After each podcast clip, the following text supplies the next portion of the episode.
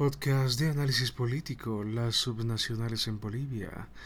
Ahora que estamos en plena efervescencia electoral y que finalmente ya han terminado las campañas y estamos a unos cuantos días de poder tener nuevas autoridades municipales y departamentales, es necesario puntualizar algunos aspectos, ¿no? Quisiera comenzar con, reflexionando un poco con relación al Estado plurinacional de Bolivia. Este nace con la finalidad de reestructurar y reformar algunas deficiencias evidenciadas a lo largo de la historia en Bolivia.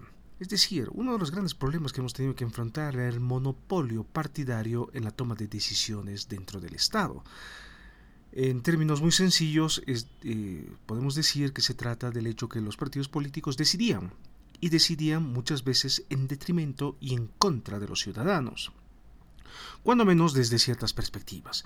El Estado plurinacional nace con el objetivo fundamental de fortalecer la participación ciudadana, eh, fortaleciendo, justamente, valga la redundancia, instancias de representación local. Esa era la idea, un poco tratando de complementar la reforma que se hizo en 1994. Aquella reforma olvidada porque el gobierno de Sánchez de Lozada es un gobierno maldito, aunque el primer gobierno no estuvo tan mal, el segundo sí fue un verdadero desastre, y eso hay que decirlo fuerte y claro. Pero el primer gobierno tiene un balance bastante positivo porque trata de implementar una serie de reformas bastante ambiciosas eh, con el objetivo fundamental de descentralizar el Estado para volverlo más eficiente dentro del paradigma administrativo que estaba vigente en esos años. ¿no? Estamos en el auge de la globalización, en el auge del neoliberalismo y las corrientes administrativas y políticas iban en ese sentido. Y está bien, bonito, lindo. De que funcionó, funcionó relativamente bien, porque se da una municipalización del país, se le da mayor protagonismo y se le da mayor capacidad de toma de decisión al municipio, lo que le permite al alcalde implementar políticas públicas por cuenta propia por primera vez en nuestra bonita historia. El Estado plurinacional, eh, con eh, con sus bemoles, con sus cosas medias raras, da un paso más allá. No olvidemos de que el despelote de las autonomías eh, deviene de una pugna entre dos modelos políticos que intentan eh, tomar el control del Estado. ¿no? Aquellos que abogaban por una reforma total y completa del Estado boliviano y aquellos que abogaban por una reforma parcial en ello surge este tema de la autonomía como una forma de decir, ya está bien, quieren tener un gobierno de indígenas, quieren tener un gobierno de, con el MAS, perfecto, nosotros queremos tener nuestro propio gobierno y guiarnos por cuenta propia.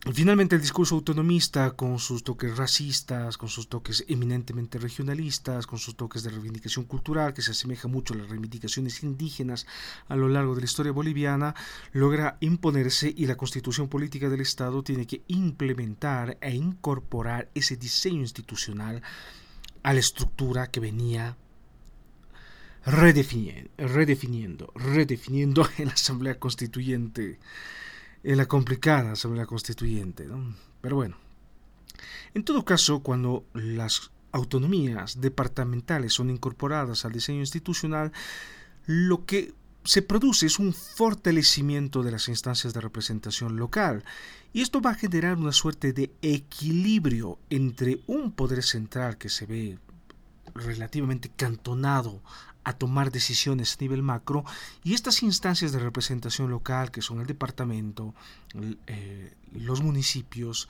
pero también las regiones, ¿no? porque el tema regionalista también dio a flote con esto de la región del Gran Chaco, porque ahí se encontraban las reservas gasíferas y lo que buscaban era también tener una cierta independencia con relación al departamento de Santa Cruz en un despelote eh, tremendo de conceptos y recontraconceptos, en fin, es, es, bastante complicado todo esto, porque el tema de lo regional en, en, Bolivia todavía no ha sido verdaderamente definido. Existen unas cuantas regiones, ciertamente, pero ¿cuál es su ámbito de decisión? Hay asambleas regionales, eh, se está fortaleciendo esta regionalidad, pues aparentemente no, pero, pero bueno, en todo caso, tenemos estos diferentes niveles de toma de decisión, el nivel departamental, el, nivel municipal, el nivel regional, la, región del Gran Chaco, por ejemplo, y tenemos las autonomías indígenas originarios campesinas en ese con ese apelativo bien raro, pero bueno, en fin. Pero, desde luego, la, la Constitución Política del Estado, la que se aprueba el año 2009, desde luego es un gran, gran avance institucional, sobre todo para los pueblos indígenas, porque les otorga lo que siempre han pedido desde la fundación de esta bonita, de esta bonita república, este bonito estado, porque finalmente el estado plurinacional sigue siendo república, por más que le duela a algunos. ¿eh? Pero lo que incorpora el Estado plurinacional es esta noción de la autonomía indígena que ha sido la gran reivindicación de los pueblos indígenas desde el nacimiento de Bolivia. Perfecto, lindo. Entonces, todo este diseño institucional tenía una finalidad de fortalecer la participación activa del ciudadano, en las instancias de representación locales, sobre todo en el diseño e implementación de políticas públicas. Eso cuando menos de manera teórica. Está bien, ¿por qué no? Puede ser. Y esto iba a generar una suerte de contrapoder, distribuyendo adecuadamente el poder entre un poder central y poderes regionales que pueden tomar decisiones por cuenta propia sin tener que pasar por la venia y la tutela del centralismo, que es una de las grandes características del Estado boliviano, y es algo que se comienza a desestructurar con la reforma de 1994 y que la constitución política del Estado, la del 2009, tenía que haber resuelto. ¿Cuál es el problema? Que no resuelve absolutamente nada. Y estamos ante una situación muy, muy rara. Pero esto también deviene de una configuración muy peculiar y muy atípica en la forma como se ha consolidado el poder ejecutivo. Ahora, debemos tomar en consideración que el gobierno del MAS, por lo menos en nuestra historia reciente, desde que hay elecciones y elecciones libres e independientes en los últimos 40 años, es el único partido político que ha logrado imponerse con más del 50% de los votos. En los años 90, bueno, finales de los 80, principios de los 90, lo que imperaba para conformar gobiernos era lo que se llamó la democracia pactada, es decir, es una suerte, son un conjunto de acuerdos partidarios para viabilizar la elección congresal del presidente, porque es lo que estaba previsto en la constitución política del Estado de ese momento. Si ninguno de los partidos políticos alcanzaba la mayoría absoluta de votos, el Congreso tenía que decidir por votación interna entre las facciones más votadas. Está bien, ¿por qué no? Y funcionó, por un tiempo funcionó. Desde luego el sistema partidario se fue al mismísimo diablo el año 2003 y de ese sistema partidario pues no quedó nada y queda un muy mal recuerdo de la manera como los partidos políticos tomaban decisiones. El Estado plurinacional tenía la misión de poder resolver esa cuestión histórica, fortalecer la representación ciudadana y sobre todo la representación ciudadana directa, eliminando el famoso monopolio de los partidos políticos, empoderando a las agrupaciones ciudadanas, empoderando la iniciativa ciudadana, empoderando la participación directa. Está bien, ¿por qué no? Lindo. dentro de la configuración de la constitución política del Estado, cualquier ciudadano, incluyéndome desde luego a mi ciudadano irrespetuoso, irreverente y todos los apelativos que me quieran poner, puedo presentar un proyecto de ley. Está bien, puedo presentarlo. Nada garantiza que lo van a tomar en cuenta, nada garantiza que sea aprobado, pero lo puedo presentar. Yo como ciudadano comedido y gentil. Pero bueno, eso por un lado, está bien. Ese es el diseño institucional, cuando menos de manera teórica, y pudo haber funcionado bastante bien. ¿Cuál es el problema? El MAS es el único partido político, por lo menos en nuestra historia reciente, que ha ganado varias elecciones ya de manera con mayoría absoluta, mejor dicho, con más del 50%. El hecho que haya ganado el MAS, el movimiento al socialismo, que es una sigla bastante bastante engañosa, porque ese no es el problema. El proyecto del MAS nunca fue socialista. Es un proyecto para darle voz y voto a los pueblos indígenas, porque no se olviden que la idea fundamental detrás del MAS es la segunda parte de la sigla partidaria, el IPSP, el instrumento político para la, para la soberanía de los pueblos. Y esa es la sigla que debió haber prevalecido, y no tanto lo del MAS. Lo del MAS era una sigla prestada al calor del momento porque no quedaba otra. Pero el MAS nunca fue el MAS. El MAS era el instrumento político para la soberanía de los pueblos. Ese era el objetivo de todo esto. Empoderar a los pueblos indígenas para que los pueblos indígenas puedan tomar decisiones por cuenta propia por primera vez en nuestra bonita historia. Ese era el objetivo. Nada más. Lo de socialista, nada que ver. Es otra cosa eso del socialismo y demás. El que puede tener tintes socialistas, cuboides o venezoloides o como lo quieran llamar. Desde luego que sí los tiene, pero esa es otra historia. En todo caso, ya voy perdiendo el hilo de mi explicación, como siempre, o como me suele pasar en estas situaciones medias raras y complicadas, no mentira. Pero bueno, en todo caso, el, eh, Ese es el cometido del MAS. El, MAS lo que busca es empoderar a las poblaciones indígenas para que puedan tomar decisiones por cuenta propia, generando una autonomía política dentro de las comunidades indígenas y por extensión dentro de los departamentos, las regiones y los, los municipios. Desde luego, el gran problema es que como el MAS gana con un 50% en esta configuración bastante inusual en nuestra historia nacional, pues lo que se da en los hechos es una hipertrofia del oficialismo, es decir, tenemos un partido de gobierno que es demasiado poderoso y que no tiene necesidad de negociar ni transar con nadie, porque al tener mayoría en el Parlamento, sobre todo después del año 2009, eh, pues puede tomar decisiones sin tener que consultar a nadie. Y es ahí donde se genera un problema, un problema inmenso y que va a negar el principio fundamental del Estado, eh, del Estado plurinacional, que es la pluralidad política, la existencia de voces divergentes, la existencia de múltiples voces dentro de un mismo Estado. Porque al tener un partido de gobierno que es tan fuerte, y que tiene la capacidad de tomar decisiones sin tener que consultar a nadie, la, la pluralidad política se anula de oficio. Y eso es algo sumamente grave, porque tenemos una configuración anómala en la cual un partido de, gobierno toma decisiones y puede imponer decisiones sin tener que consultar con nadie. Y esto ha generado una serie de disfunciones y una serie de problemas que han derivado en última instancia una crisis de legitimidad que desemboca en los acontecimientos del año 2019, octubre y noviembre. Por más que desde ciertos sectores, sobre todo afines al partido de gobierno actual, porque el MAS sigue gobernando pese a todo, por más de que se diga que hubo golpe de Estado, que todo fue un complot, que todo fue una tramoya, en realidad todo lo que se, lo que se explica, en realidad todos los acontecimientos del año 2019 se explican por una crisis de legitimidad profunda por el hecho que el MAS está imponiendo sus decisiones en detrimento de las decisiones que tomaban las mayorías o la ciudadanía, si así lo prefieren. Porque no se olviden, dentro de un Estado tiene que haber voces plurales, tiene que haber voces divergentes, tiene que haber voces disidentes. Eso es lo normal y es parte integral de este sistema democrático que requiere de estas contradicciones permanentes, que requiere de esta situación de crisis para generar tensión y generar soluciones. Desde luego, cuando todo el mundo acata sin pensarlo, es ahí donde nos podemos preguntar si esto es realmente una democracia.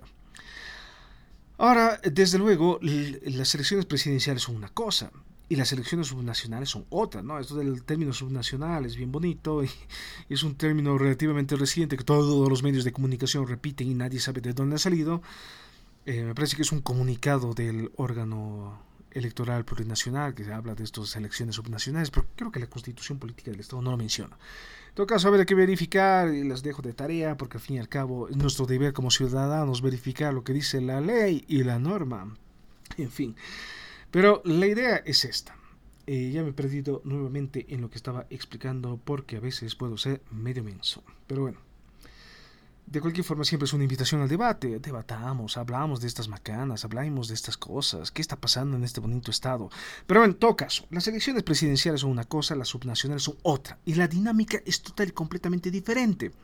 A, raíz de la ley de participación popular, la famosa reforma de 1994, han surgido una serie de partidos que son eminentemente locales. El MAS era un partido local. Tiene arraigo aquí en la ciudad de La Paz, pero en otras ciudades medio que no tanto. Es después del año 2003 que se va a convertir en un proyecto ah, eminentemente nacional. Pero a raíz de la ley de participación popular surgieron una serie de agrupaciones políticas que son eminentemente regionales, como el, el, partido de nuestro buen amigo Manfred Reyes Villa, que nuevamente es candidato, bueno, o era candidato para la alcaldía de Cochabamba, y que una de esas chanchadas usuales, el Tribunal Supremo Electoral, dijo, no, usted ya no puede ser candidato por X o Z razón, ya cuando las papas están cocidas, es decir, estamos ya a una semana prácticamente de las elecciones y que el Tribunal Supremo Electoral anuncie de esa manera, ah no, usted lo sentimos mucho, usted ya no puede ser candidato, es hacerse la burla de las personas. Es decir, esta decisión de inhabilitar un candidato se tiene que tomar desde un inicio. No puedes tomar una decisión que es extemporánea, arruinando toda una militancia política, a toda una militancia que ya ha hecho campaña, que ya ha metido dinero y que ya estaba en las calles y que ahora se ha quedado sin candidato. Es decir, por más de que Manfred Reyes Villa sea un personaje controvertido, medio raro, este personaje ligado a las élites de antaño, este personaje oscuro y asiago, en fin, Finalmente es su derecho también de candidatear y si la gente quiere votar por él, pues que voten. Finalmente la gente vota por el más y no es que sea la mejor opción entre las opciones que tenemos. Pero bueno, la menos peor, no sé. En todo caso, la situación en Bolivia es bastante problemática y crítica. Pero bueno, en todo caso, las subnacionales son una... Eh, es una continuidad de esta reforma que se hizo en 1994 y que empodera y que permite el surgimiento, más que todo, de estos partidos políticos que son locales, como el partido de Manfred Reyes Villa, la famosa Nueva Fuerza Republicana, que después se va a convertir en un proyecto nacional y que pudo acceder a la presidencia de no ser por las chanchadas habituales en la política. No se olviden, la política es el arte de la traición. En la política no se por lo menos en este país, no se trata de ideales, se trata de acuerdos, se trata de chanchadas, se trata de mostrar los famosos trapitos al sol. Y así vemos la campaña que a la cual hemos asistido, que ha sido un intercambio de insultos y nada más de lindas promesas, porque todo el mundo promete todo y nada, y no hay ningún plan de gobierno que sea realmente claro y, tangible. Eso es lo grave. Y nos seguimos guiando, ¿por qué? Por la simpatía que puede generar un, candidato y no tanto por su propuesta programática.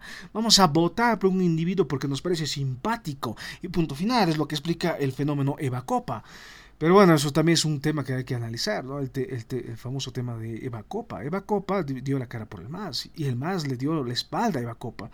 Eva Copa hizo lo que tenía que hacer, es darle la vuelta, es darse la vuelta, irse del partido, irse a una corriente alterna. Y efectivamente esto es lo que puede, puede, puede ser un presagio de la forma como puede evolucionar el MAS a futuro, ¿no? Un, un paulatino resca, una paulatina fragmentación, mejor, para evitar confusiones y evitar mis, tropezos, mis tropezones lexicales que son un tanto habituales, porque soy un ser humano falible y sonso como todos los demás, ¿no? No es que aquí hay gente dotada o extraordinaria, no, todos somos igualitos, la misma vaina, venimos del mismo ambiente. La cosa es que algunos leen y otros no tanto, algunos solo se quedan mirando Facebook y otros leen cosas un poquito más serias, nada más. Ese es el asunto, en fin. Pero bueno, en todo caso, la dinámica de las, subnacionales y las presidenciales son bastante diferentes. En las subnacionales lo que van a prevalecer son sobre todo partidos que son de índole local. Y por tanto esto va a generar un equilibrio de poder. Porque hay que decir las cosas como son. En ninguna elección regional o subnacional, o como diablos la quieran llamar al fin y al cabo, porque las categorías son así volubles y van cambiando en función a determinadas tendencias lexicales. En fin, Nunca el MAS ha ganado ninguna de estas elecciones. Jamás. Siempre ha generado un equilibrio de poder de manera muy temprana. Cuando hubo la primera elección de prefectos, que entonces todavía no eran gobernadores, después se van a llamar gobernadores, el MAS no tenía control. Tenía control de la mitad del país y la otra mitad es lo que, se, es lo que conformó la llamada media luna. En algún momento dado, efectivamente, tuvo mayor control del territorio nacional, pero no por medio de las urnas. Y hay que decirlo de manera muy clara, las subnacionales es un contrapoder y le restaba poder de decisión al MAS, porque el MAS no lo controlaba todo porque hay niveles de decisión. ¿Cuál es el problema? Que el MAS, de manera muy habilidosa, como siempre, porque son hábiles estrategas, lo que comenzaron a hacer fue utilizar los recursos legales que tenían disponibles como el famoso revocatorio para ir cuestionando de manera muy abierta a los prefectos y alcaldes dichos opositores o que no son afines a la línea de gobierno. A través de ese recurso se han depuesto alcaldías, se han depuesto gobernadores y se han manipulado algunos departamentos. Es el caso de Beni, es el caso de Tarija, es el caso de Pando, en fin, y es un problema enorme. Es decir, estas subnacionales no sirven absolutamente de nada. Y no sirven absolutamente de nada porque no van a cambiar nada en el fondo. ¿Por qué? Porque tenemos un partido de gobierno que, igual que ayer, sigue teniendo una mayoría absoluta. Al tener una mayoría absoluta, pueden hacer lo que bien les canten las pelotas. ¿Y quién les va a decir algo? Absolutamente nadie. Tenemos una oposición total y completamente inoperante que en estos momentos se rasga las vestiduras por el escudo nacional, cuando en realidad hay problemas más importantes que eso. La imagen institucional puede ser una cosa, desde luego que sí, está bien que efectivamente nos han cambiado el logo, que ahora no tenemos un escudo, tenemos la la, cruz andina, la famosa chacana y todo eso, ya está bien. Puede ser un problema. ¿Por qué no? Pero ahorita hay prioridades. Hay prioridades muy, muy serias. Y lo que está en lo que se ha comprometido desde que llegó el MAS al poder con esta configuración un poco, un poco aberrante de esta hipertrofia del oficialismo es que ha comprometido la institucionalidad, es decir, las instituciones en Bolivia y los órganos del Estado no son independientes para nada. Son más bien dependientes de un poder central, que es el, la, presidencia y la vicepresidencia. ¿no?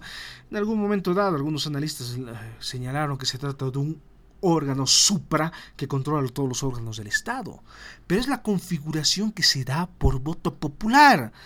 Nadie nos ha puesto una pistola en la cabeza para que votemos por el MAS de manera masiva. La gente lo ha hecho. Lo ha hecho ¿por qué? Porque finalmente en el, año 2006 se encarnaba un cambio y hoy en día el año, bueno, hasta el año pasado, el año 2020, encarnaba la continuidad de un proceso que, era, que estaba bien encaminado. No, no se olviden, en Bolivia la gente va a estar contenta siempre y cuando haya dinero. Y desde luego, Yanine Áñez asume la presidencia en condiciones muy complicadas, por la pandemia sobre todo.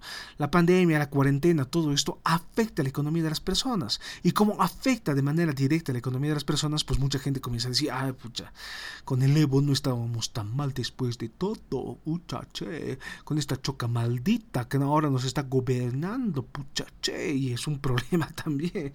En fin, en fin, en fin, ese es el asunto. A Yanine Áñez le tocó gobernar en un momento extremadamente complicado, tal vez el más complicado en los últimos 40 años. Eh, y por tanto, la gente, al ver el desastre de su gobierno con una cierta nostalgia, pues dice, finalmente con el MAS no estábamos tan mal y vamos a votar. Algo muy parecido a lo que pasó después del desastre de la UDP. Cuando el UDP llega al, poder el año 1982 con la apertura democrática, después de que el último de los presidentes militares le entregó el mando de la nación al presidente electo, en un gesto tan inusual en la historia nacional, pues había mucha esperanza y Hernán Siles Suazo asume la presidencia frente al vitoreo de la Gresca. La gente está allá afuera gritando UDP a, todo pulmón y había mucha esperanza en ese gobierno.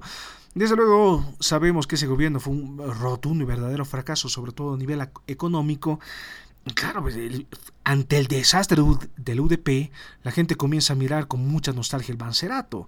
Finalmente, la dictadura de Banzer habrá sido violenta, brutal, sanguinaria. Banzer será un pobre pelmazo, un infeliz desgraciado, o todos los apelativos que le quieran llamar, poner o llamar, o lo que quieran, al fin y al cabo, no importa. Pero la gente comienza a, ver con nostalgia ese periodo, porque por lo menos había dinero, por lo menos había trabajo, por lo menos había estabilidad, cosa que en el UDP no había, no había ni, ni trabajo, ni estabilidad, ni nada, ni plata, ni la nada. Y lo mismo pasa, ¿no? Cuando llega Yanine Áñez y todo es un desastre, Yanine Áñez, porque finalmente tiene un equipo que ha, que ha sido diseñado precisamente para poder fracasar, porque ese era el único cometido de ese gobierno. El único cometido de ese gobierno y fue puesto en su lugar con el único objetivo de que fracase. Nada más. Y empoderar a las otras fuerzas políticas. Ese era el objetivo. Pero bueno, el tiro medio que salió un poco por la culata, como se suele decir, porque quien se vio beneficiado con el gobierno de Yanine Áñez es el propio MAS. En fin, lo que a mí me provoca muchas sospechas, pero es mi opinión personal, ¿no? Son libres de discrepar. Es más, tienen que discrepar porque discrepar es un acto democrático en sí. Es necesario decir fuerte y claro, no, yo no estoy de acuerdo. Eso es importante, siempre. En fin, en todo caso, este asunto de las subnacionales no sirve absolutamente de nada. ¿Por qué? Porque el MAS ya lo ha demostrado. El MAS ha demostrado una y otra y otra vez de que no importan los resultados de las subnacionales, y no importa que los resultados sean adversos, y casi siempre lo han sido, siempre van a encontrar recursos jurídicos legales para poder, para poder deponer autoridades democráticamente electas y en su lugar colocar a títeres designados por el partido de gobierno lo que pasó con René Joaquino en Potosí hace algún tiempo atrás y después René Joaquino salió con el MAS porque la política es así, la en política no hay convicción, en política solo hay conveniencia, por lo menos aquí en este país. No es que la gente está militando en el MAS porque, uy, sí, los indígenas son tan bonitos, pobrecitos. No, la gente milita en el MAS porque tiene intereses detrás, porque está buscando pegas, está buscando cargos, de la misma manera como funcionaba la política hace mucho tiempo atrás. En los años 90 lo mismo podíamos haber visto. ¿Cuál era el gran problema en los años 90 de la política a nivel nacional y a nivel latinoamericano? El famoso clientelismo político. El hecho de que muchas personas consideran que el partido político es una agencia de empleos y que por el hecho de que yo llevo mis banderitas bien bonitas, tengo la, el partido tiene la obligación de dar una pega. Y el partido de gobierno, el actual, el MAS, lo, lo, dijo de esa manera. Hagan las cosas y van a tener su recompensa. Y desde luego, ahora que, bueno, Hemos visto toda esta campaña total y completamente insulsa y las declaraciones de Arce Catacora, que eran muy similares a las declaraciones de Morales Aima o de nuestro buen amigo García Linera, el farsante. Si no votan por el MAS, va a ser bien complicado coordinar. Si nosotros no podemos coordinar con agentes de la derecha, va a ser bien complicado. Y ahora en este momento se pone el tema de las vacunas como principal criterio de chantaje ah, cuidadito, estén votando por otro, porque si votan por otro, pues medio que las vacunas ya no van a llegar. No lo dicen de esa manera tan cínica y descarada, pero tampoco está muy lejos de la verdad. En estos momentos, porque la situación es muy, es muy, es crucial eh, para el MAS, porque el MAS tiene que consolidar su hegemonía en estos momentos, porque tiene que consolidar, tiene que tomar el poder de una vez, porque no se olviden, lo que la ciudadanía no se da cuenta es el hecho de lo que es lo que acaban de hacer, ¿no? Y lo que acaban de hacer pues es algo gravísimo. ¿Qué es lo que acaban de hacer? Pues le han dado nuevamente poder a quien estaba borracho de poder, ebrio de poder. Y ahora no lo van a soltar. Y no van a soltar el poder por vías democráticas. Es decir, ahora no importa si que vayamos a las, a las urnas, el más siempre va a ganar. Y no hay forma de sacarlos del poder. Y la única forma de sacarlos del poder va a ser a través de una sonada popular que se dará en algún momento dado, porque esto es inevitable. Desde luego, la antesala de cualquier movimiento de contestación política va a ser una crisis económica. La crisis económica está a la vuelta de la esquina, porque hace Catacora no es que porque sea el gran economista y haya salido de la mejor universidad de Bolivia, que por sus, propios dotes de extraordinarios va a solucionar este tema de la crisis. No, la crisis es, está aquí. Y es una crisis a nivel mundial y que no la vamos a superar por obra y, por obra, lo siento, que no lo vamos a solucionar por arte de magia, eso quería decir. Por obra y gracia del Espíritu Santo, eso también quería decir. Y a veces mezclo las ideas en una frase que no significa nada. En fin, son los errores del lenguaje. Me sabrán disculpar, eh, señoritos y señoritas de este bonito canal. Pero bueno, en todo caso, el MAS ya no va a salir por vías democráticas. Y no importa, no importa, no importa lo que hagamos. En estos momentos la alcaldía de La Paz es una de las alcaldías más codiciadas y más preciadas porque aquí está el poder político. El MAS nunca ha ganado aquí en la ciudad de La Paz, no en la alcaldía. A nivel de presidencial sí, pero a nivel de la alcaldía no. Hace 20 años que gobierna Antiguamente el movimiento sin, miedo, reconvertido en famoso Sol.bo, que es un nombre bastante tonto, pero bueno, pero que bueno, ya cumple su ciclo ya no va más, y Sol.bo acaba de desaparecer, acaba de firmar su acta de defunción política, porque ese partido ya no va más. Quien tiene las chances de ganar este, es Iván Arias, el famoso negro, controvertido, desde luego, ligado a las élites de antaño, desde luego que sí, miembro del, del, gobierno de Yanine Áñez, analista, comedido, que le daba duro al más, sí, desde luego que sí, pero él tiene las chances de ganar. Pero no se olviden, no importa si gana, Si gana, va a estar un tiempo como, como alcalde, van a encontrar cualquier forma de poderlo deponer. Y esta vez ya no se van a contener, porque saben que si se contienen, y saben, el gobierno sabe, y hay que decirlo de manera muy clara, sabe en este momento que si pierden las alcaldías, van a tener focos de resistencia que son demasiado fuertes. Y lo que tienen que evitar a toda costa es una situación contestataria como la que se dio el año 2019. Y por tanto, la siguiente fase en la consolidación del nuevo modelo, el régimen de hacer catacora, es endurecer el régimen es ajustar las tuercas. Es decir, aquí hay que controlar las alcaldías, hay que controlar las gobernaciones y hay que controlarlas con mano firme. Y ya no es permitido aceptar estas voces divergentes, estas voces disidentes que son bastante peligrosas y que contravienen el proyecto hegemonista del MAS, porque el proyecto siempre fue hegemónico. Y Álvaro García Linera lo, lo pone negro sobre blanco en uno de sus bonitos escritos y es necesario leerlo. Ahora nos damos cuenta de la magnitud de la farsa ¿no? de ese individuo. Pero bueno, García Linera lo dijo claramente, la tercera fase de la consolidación de la, de, la revolución en democracia era tomar el poder, tomar el control total del Estado. Lo dice así y lo pueden verificar. Y además, los exhorta a verificar.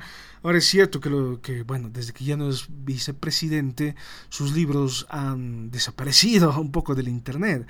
Pero hay que ir buscando. Quien busca encuentra. Así nomás es la vida.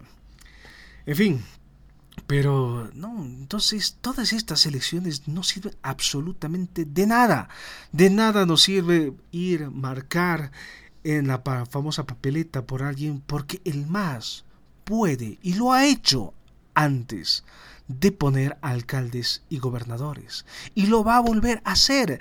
Y ahora tengan por seguro que el régimen se va a endurecer porque ahora el proyecto es consolidar la hegemonía partidaria para evitar una situación contestataria como la que se produjo el año 2019 y que lamentablemente condujo a la renuncia del señor Evo Morales, pero también dentro de un plan de contingencia muy bien estructurado. La idea del plan de contingencia de la renuncia del señor Evo Morales era sumir a Bolivia en el caos más profundo, en el caos tan grande que finalmente sea la propia ciudadanía el que pida a gritos, Evito, volver por favor, Evito, nos hemos equivocado, ay Evito, ¿por qué nos has abandonado? Y esa era la idea. No funcionó como ellos esperaban porque de por medio surgió la pandemia. Y finalmente tampoco lo que pudieron prever eh, era que Yanine Áñez reaccione con bastante violencia en un inicio. efectivamente que se le sale la mano, se le pasa la mano, se le pasa la mano.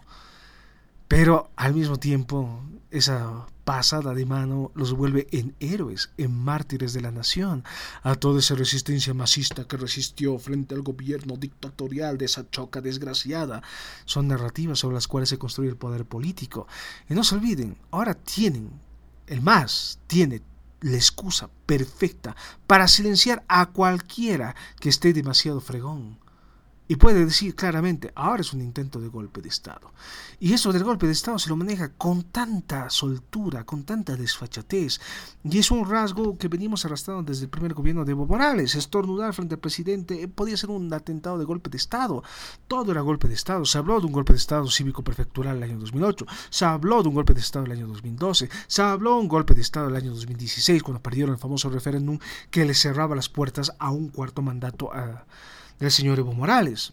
Y siempre se habla de un golpe de Estado, siempre se habla de un golpe, siempre se habla de una tramoya, siempre se habla de un complot de la derecha, de esas fuerzas oscuras y escabrosas, de la política internacional que están conspirando contra el pobrecito, el gran perdedor de la historia, el buen salvaje con su chompita tan bonita.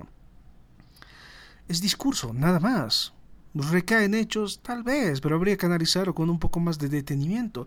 En todo caso, los resultados de las subnacionales nos pueden tener sin cuidado, porque al fin y al cabo el MAS siempre ha hecho lo que bien le dé la gana, y lo hace porque tiene el respaldo de un voto ciudadano, tiene más del 50%. Arce Catacora ganó con el 55% de los votos en elecciones que han sido relativamente transparentes. Yo no dudo de que eh, finalmente Arce Catacora haya ganado, no dudo de eso. Pero ha sido un error inmenso, porque al haberle dado poder nuevamente al MAS, se le ha dado una carta blanca. ahora van a hacer lo que bien les dé la gana y no van a salir de palacio de gobierno por las vías democráticas. Se acabó.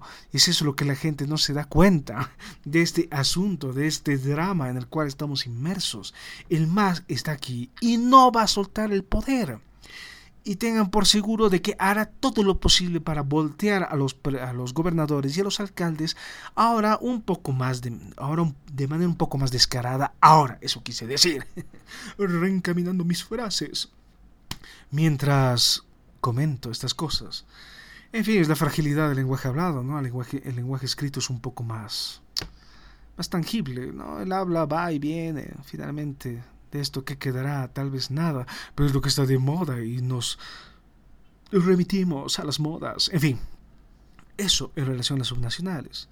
Entonces, no importa, finalmente estamos en un momento en el cual lo que tenemos es un simulacro de democracia, un simulacro de elecciones como lo fueron en su momento las famosas elecciones primarias que nunca más han dado y que fue un simulacro para mostrarle al mundo de que este sistema sigue funcionando, de que seguimos en un sistema plural cuando en realidad se hace lo que dice el partido de gobierno, se hace lo que dice el MAS, se hace lo que dice el líder máximo de la revolución en democracia. Ahora, desde luego, la gran incógnita hasta el momento es cuál es el rol que va a jugar Evo Morales en todo esto. Arce Catacora se va a mantener firme y va a ser presidente. Evo Morales va a ser un asesor. ¿Qué va a ser eh, finalmente Evo Morales? Va a tener un perfil bajo, dice que está fregadito de dinero, que anda en auto prestado. En fin, pobrecito, ¿no? Recibe 20 mil bolivianos, creo, por, por ser expresidente y dice que está fregadito de dinero. Fregadito estamos los, los otros, ¿no? Los que vivimos con migajas y los que vivimos al día a día en este bonito estado plurinacional. Y eso es lo bien, lo más chistoso del asunto, ¿no? Todo el mundo habla de una supuesta bonanza económica y sin embargo seguimos inmersos en una economía de subsistencia porque vivimos al día, ¿sí? Hoy ganamos dinero, hoy tenemos dinero, mañana tal vez no. Hoy puedo comer, mañana tal vez no coma o no coma tan bien. Ese es el asunto. Y es lo que no hemos superado. Y por más de que haya habido este crecimiento económico desmedido, tan bonito, tan extraordinario, tan despampanante, y toda la comunidad internacional aplaudiendo alegremente la situación de los bolivianos, no es que haya cambiado enormemente, no es, no es que tengamos mayor poder adquisitivo. Y ese es el asunto. Nadie habla del poder adquisitivo. Con 3.000 bolivianos, ¿qué haces hoy en día? Con 3.000 bolivianos hace, 20, hace 30 años atrás, así es un montón de cosas. Hoy en día, nada.